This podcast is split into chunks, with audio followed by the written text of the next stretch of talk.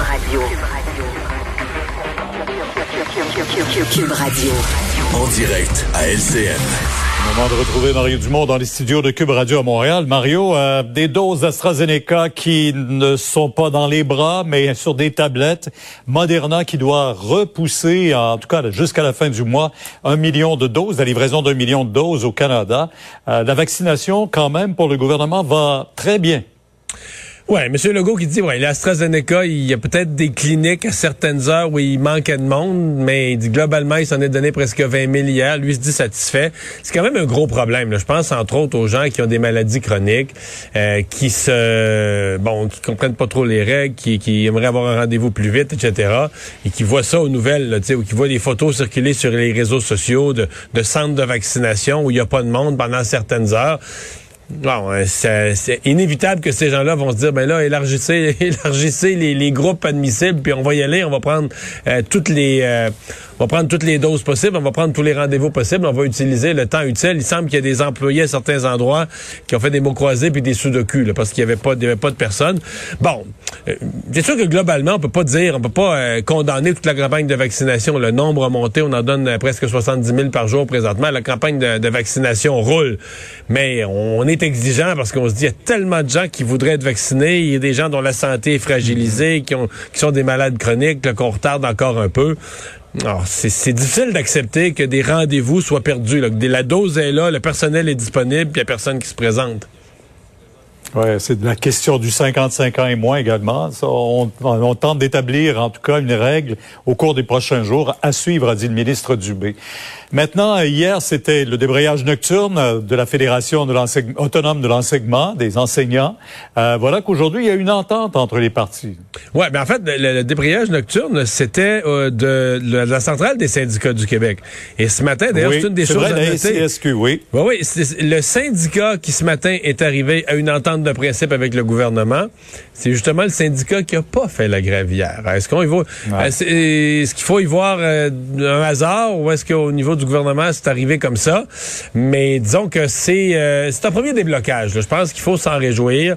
Euh, tout le monde veut que ça se règle. Tout le monde veut pas. Je pense pas, pas grand monde qui veulent avec l'année scolaire qu'on a eue que les journées de grève se multiplient. Mm-hmm. Mais ça met une pression sur l'autre syndicat. Est-ce que la CSQ, quand il y a une entente de principe avec la FAE, très fragile. On comprend que les membres ne sont pas encore prononcés. Il reste des étapes. On a déjà vu ça, que les dirigeants syndicaux arrivent avec une première entente puis que ça passe pas auprès des membres.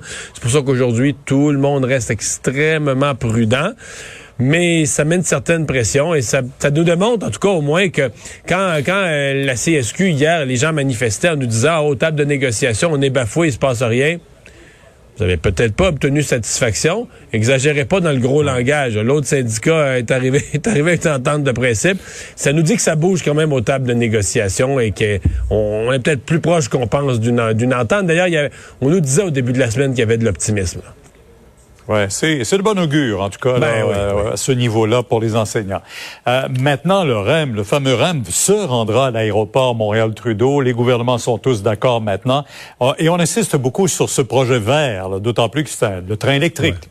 Mais Pierre, c'était un peu, d'une certaine façon, euh, pas bidon, là, mais c'était un peu une impossibilité. Là, ce... Il y avait un conflit entre les gouvernements ou un bras de fer entre les gouvernements sur qui allait payer la facture, dans quelle proportion, etc. Mais je veux dire, le mm-hmm. REM est un projet qui a été créé avec comme, comme ossature, comme squelette, euh, un tracé pour passer à l'aéroport. C'était une des raisons fondamentales, avoir un transport en commun de premier niveau, euh, calibre international pour relier le centre-ville et l'aéroport. Après ça, on a continué un peu plus loin à l'ouest de Montréal pour desservir des populations. On est venu sur la rive sud jusqu'au 10-30, mais l'aéroport, c'était pas comme une petite place, c'est pas comme un dépanneur qu'on passe devant par hasard. C'était le cœur du projet de desservir l'aéroport des voyageurs. Euh, pour les voyageurs étrangers qui arrivent chez nous, qui pourraient se rendre au centre-ville euh, avec un bon transport en commun, ou pour les voyageurs qui peuvent se rendre à l'aéroport euh, sans avoir besoin de laisser leur mhm. voiture là-bas parce qu'il y a un bon transport en commun qui se rend. Alors, il fallait fallait Tout ce qu'on n'avait pas fait avec euh, Mirabel. Exactement, même si les budgets avaient été débloqués il y a, il y a 40 ans et plus. Donc, tout ça pour dire qu'il fallait avoir cette station. C'était un incontournable et on est arrivé à une entente à Québec, Ottawa, euh, sur le financement. Financement qui avait été compliqué parce que la, la portion aéroport de Montréal, on comprend que l'aéroport n'a pas rentré grand argent dans la dernière année. Là. Et donc, euh, on a réglé tout ça et on est arrivé à ce qui était un, un incontournable. Il y aura cette super station à l'aéroport. Euh, en 10 secondes, euh, le Grand Prix de Montréal, vous y croyez toujours, là, vous? Ça tient par un film, mais je pense que ça tient encore un peu. Mais ce que, ce que surtout je suis convaincu, c'est que M. Legault a positionné toutes ses cartes pour que s'il n'y a pas de Grand Prix, il veut pas que le gouvernement du Québec soit le coupable, porte le bonnet d'âne, parce qu'il veut être capable, lui, de retourner voir les dirigeants du Grand Prix après pour renégocier pour pas qu'on perde 2022 à 2029. Mario, demain 10h sur LCN. Merci. Au revoir.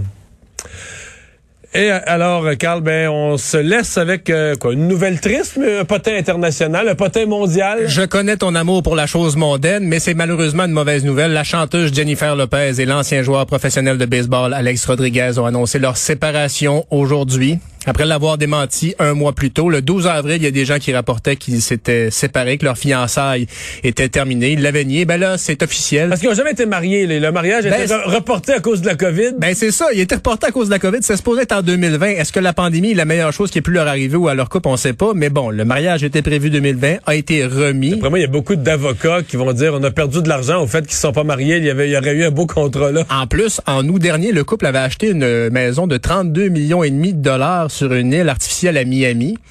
Ils vont probablement faire chambre à part, mais à 32 millions et demi, je pense que tu as la place dans la il, maison. doit avoir, il doit avoir deux chambres. Tu peux- pour pas trop te croiser. Là, ils ont dit qu'ils restaient bons amis. Oui, oui, ils, es- ils espèrent rester bons amis euh, et donc avoir encore des projets ensemble, donc des investissements d'affaires, semble-t-il. Mais euh, voilà, donc euh, deux bons partis, chacun de leur côté, qui sont libres pour les célibataires quand on pourra voyager. À noter. merci, Carl. Merci à vous d'avoir été là. On se donne rendez-vous euh, demain, 15h30. C'est Sophie Durocher qui s'en vient.